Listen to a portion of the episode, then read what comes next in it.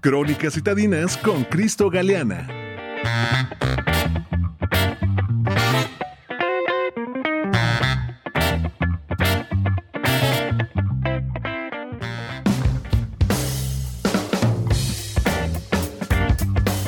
José Antonio, amigos del auditorio de itinerario turístico, es un placer saludarlos de nuevo. En esta crónica citadina vamos a fomentar la lectura dentro de uno de los edificios que más disfruto visitar en la Ciudad de México. La Biblioteca Vasconcelos es un recinto bibliográfico ubicado en el centro de la capital mexicana, contigua a la antigua estación de trenes de Buenavista y al Tianguis Cultural del Chopo. Fue inaugurada el 16 de mayo de 2006 y comenzó su servicio al público el 1 de junio de ese mismo año. Es un espacio público de libre acceso para cualquier persona, sin importar su origen, edad, condición social o cualquier otra forma de discriminación.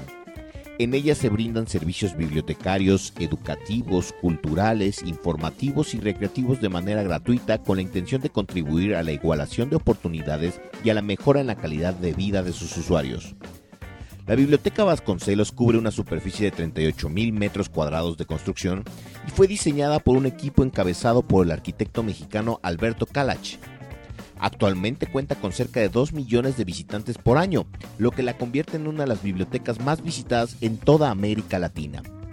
En este edificio se pone a disposición del lector un acervo integrado por más de 600 mil obras, libros, discos compactos de música, videos, revistas, periódicos, bueno, tanto para consulta en sala como para préstamo en domicilio.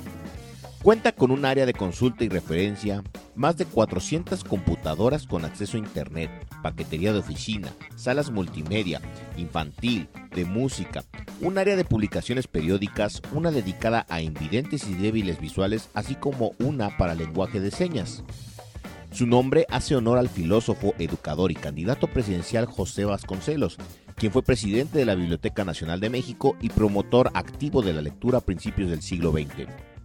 Amable Radio Escucha, ¿sabía usted que la Biblioteca Vasconcelos está considerada una de las más majestuosas en el mundo debido a su arquitectura e infraestructura? Toño, te espero aquí para que hagamos nuevas investigaciones periodísticas, así como en los viejos tiempos. Soy Cristo Galeana, acompáñeme en estas crónicas citadinas. thank you